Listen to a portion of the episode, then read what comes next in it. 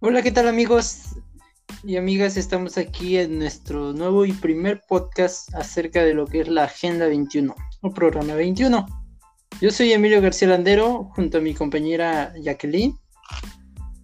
Hola, ¿qué tal? Es un gusto estar aquí platicando contigo sobre la Agenda 21. Así es. Bueno, aquí vamos a definir lo que va a ser la Agenda 21. Sabemos que este concepto se, se, gestionó más que nada la Conferencia Mundial sobre el Medio Ambiente y Desarrollo Sostenible, organizada por las Naciones Unidas en el Río de Janeiro, mm, para ser más exactos, en Brasil, el año de 1992, em, también conocida como la Tierra de la Cumbre de la Tierra. Se trataba de apoyar iniciativas que contribuyeran a un modelo de desarrollo sustentable para el siglo XXI, de ahí su nombre. Aquí en este podcast te vamos a explicar todo acerca de lo que va a ser la Agenda 21 y cuáles son sus objetivos. Sin embargo, aquí la incógnita que surge es...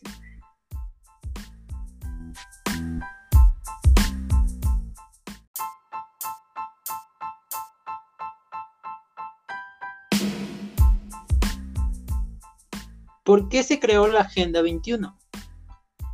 Bueno, como saben, sabemos que la ONU fue suscrita por 172 países miembros de las Naciones Unidas. Estos países se comprometen a aplicar políticas ambientales, económicas y sociales en un ámbito local encaminadas a lograr un desarrollo sostenible.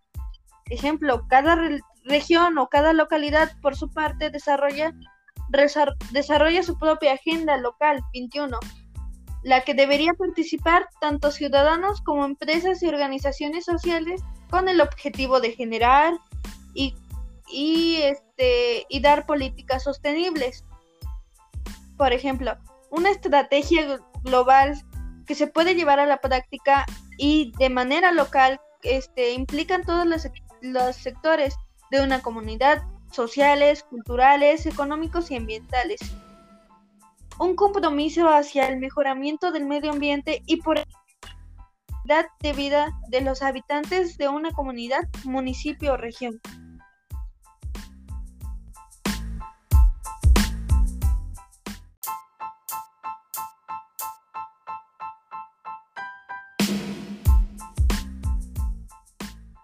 A continuación, vamos a ver los objetivos más importantes de la Agenda 21. Claro que sí.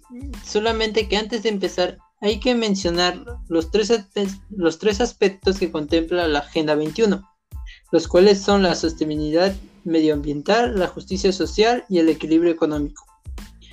Todas ellas dependen de la participación ciudadana. No es posible que la Agenda 21 se cumpla sin la participación de la ciudadanía. Ahora bien, empezaremos con el primer objetivo, ¿Qué es la protección de la atmósfera? La protección de la atmósfera se basa más que nada en cuidar eh, la contaminación del aire. Sabemos que hoy en la actualidad los casquetes polares se están derritiendo debido a la contaminación, debido a que también los rayos ultravioleta están entrando a la, a la Tierra, ya que estas, bueno, ya que la atmósfera se está desgastando poco a poco. Muy bien. Ah, El segundo objetivo, la planificación y la ordenación de los recursos de la tierra, de tierras. Bueno, es importante para nosotros, ya que muchos de ahí estamos sembrando para que nosotros podamos comer. Entonces es muy importante que tengamos un orden en las tierras, que no le metamos muchos fertilizantes para poder seguir con tierras muy importantes, para así este para así futuras generaciones que consuman igual, así como nosotros estamos consumiendo buenos alimentos, que ellos igual sigan consumiendo buenos alimentos en donde no les cause ningún daño a futuro. Y bueno, en el tercer objetivo tenemos lo que es la lucha contra la deforestación. Siento que esto está de más mencionarlo, sin embargo, bueno, es muy notorio. Hoy en día la, deforestación está en su punto máximo. Vemos que grandes, bueno, las grandes empresas talan bosques completos en muy poco tiempo. Sin embargo, estas empresas tienden a, bueno, tienden a gastar mucho recurso natural, lo que es la madera, pero no siembran, o sea, no, no, no cultivan más árboles para, para llevar a cabo el desarrollo sostenible. Sin embargo, aquí es hacer conciencia sobre la deforestación que hay, sobre los árboles que producen más que nada oxígeno y como seres humanos y a todos los seres vivos. Aquí lo importante es hacer conciencia más que nada. 3.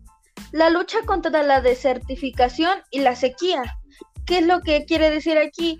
Que muchas veces por estos cambios climáticos hemos sufrido este sequía en varios este en varios productos que consumimos como son el maíz que a veces no por este cambio climático que nosotros estamos este haciendo mal contaminando.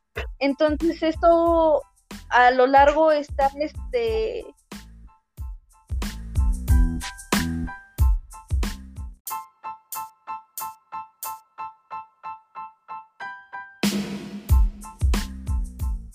estas acciones que estamos llevando nos van a afectar. Entonces, por eso es importante tomar precaución desde ahora para no seguir afectando. Posteriormente sigue el objetivo sostenible de las zonas de montaña. Eh, en zonas de montaña nos referimos a lo que son selvas y bosques, que son los ambientes más comunes dentro, ahora sí, de la montaña. Estos, estos medios ambientes es importante conservarlos ya que tienen gran cantidad de flora y fauna a su disposición. Sin embargo, con esto se haría un gran cambio en lo que sería el desarrollo sostenible y la lucha en contra de la deforestación. Muy bien.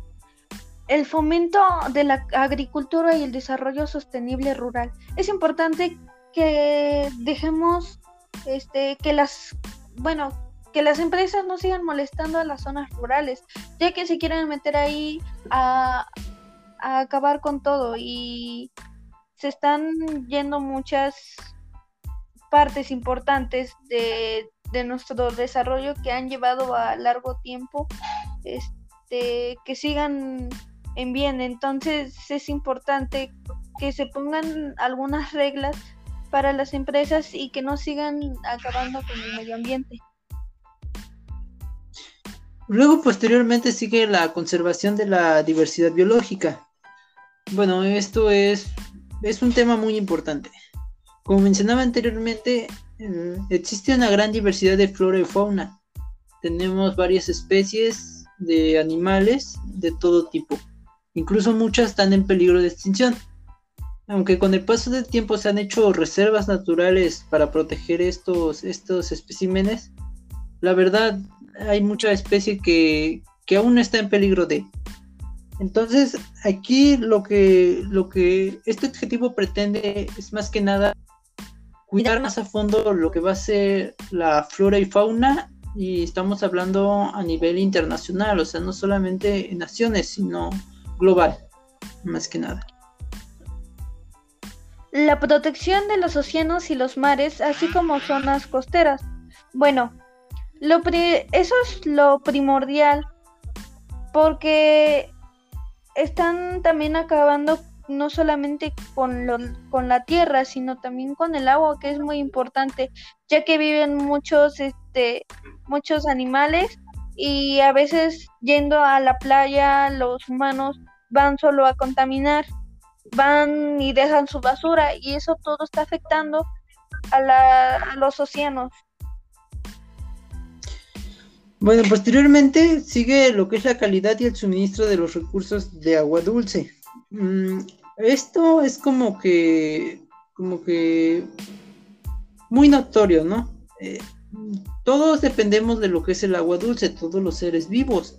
Sin embargo, sabemos que el planeta está conformado más del 70% de agua.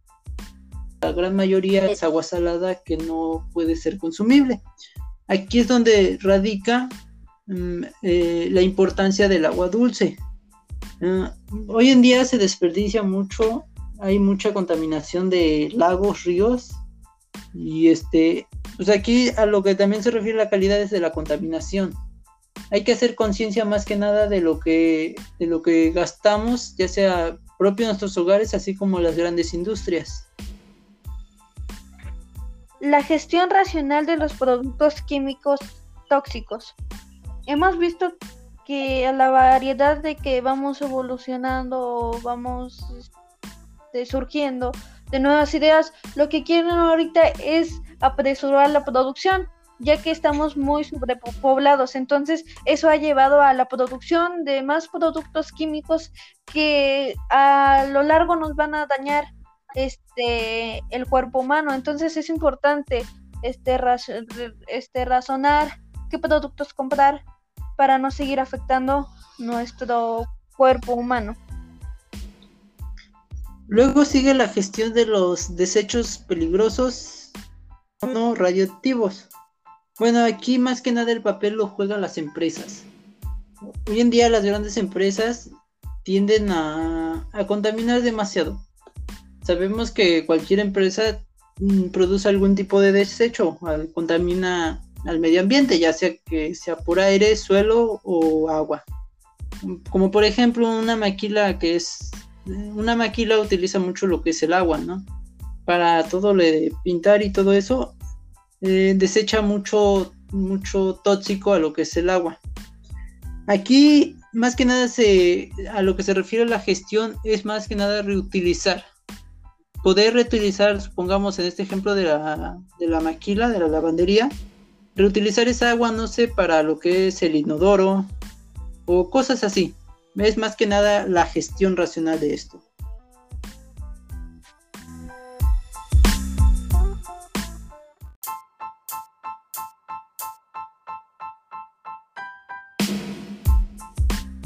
A continuación les vamos a hablar acerca de los principios de la Agenda 2021 que son los más básicos.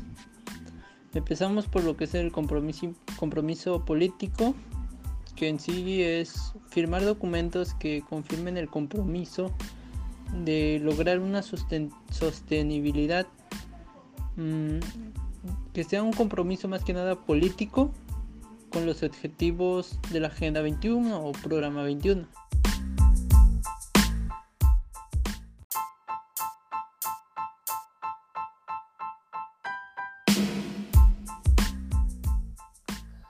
El segundo principio es la participación ciudadana. Es importante crear instrumentos para que la ciudadanía pueda participar en la elaboración y redacción de documentos.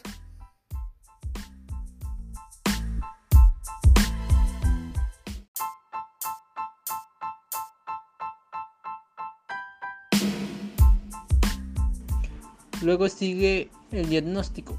Mm, esto se refiere a más que nada ver los problemas de la sostenibilidad mm, a los que se enfrenta hoy en sí toda la, la ciudadanía y que están perjudicando al medio ambiente.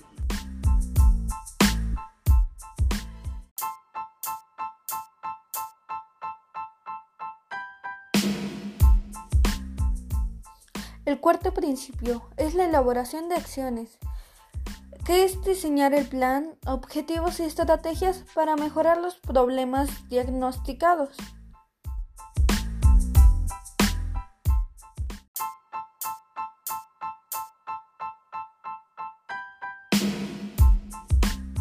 Posteriormente sigue la ejecución.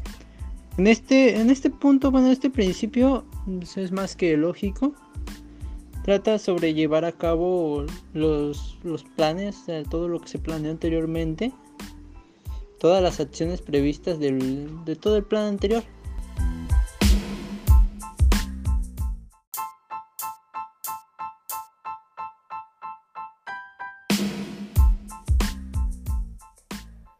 La evaluación, que es lo, el último paso, y es dar seguimiento al plan y verificar que si los objetivos se han cumplido.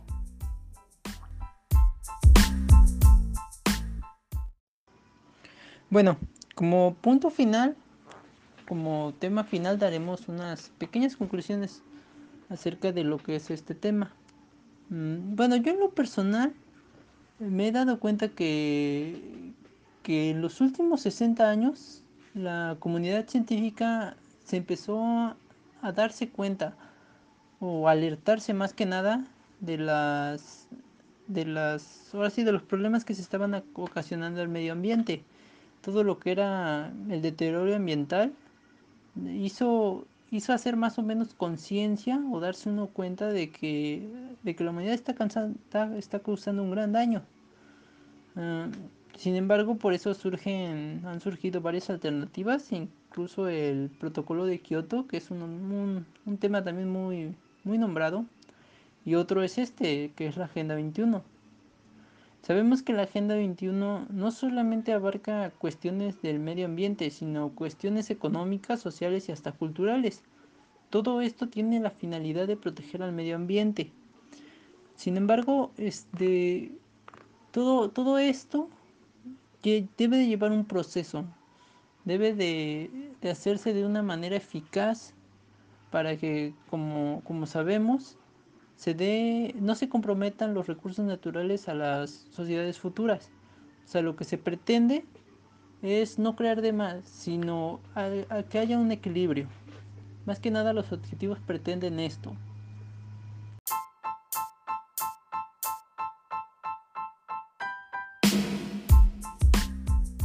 La Agenda 21 para destinos turísticos mexicanos es una herramienta de competitividad local. La Agenda 21, que también es un programa muy rentable, es un programa transversal. Depende de la voluntad política de todos los interesados en, en colaborar, que es el reto de continuidad. Depende de todos los actores estén involucrados, particularmente a la iniciativa privada que el éxito de la implantación implica no solo la sustentabilidad a un largo plazo, sino la integración de soluciones en corto plazo. Es por ello que es muy importante la Agenda 21.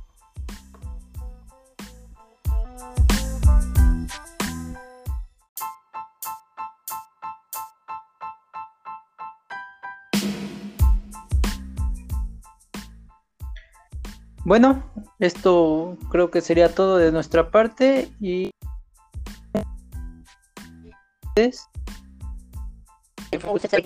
Jacqueline. Yo de mi parte me despido. Muchas gracias a todos los que nos escucharon. Fue un gusto platicar sobre la Agenda 21 y también retener conocimiento de ello, este cambiar nuestras opiniones. Mucho mucho gusto participar contigo, compañero, y muchas gracias. Gracias, hasta luego. Hasta luego.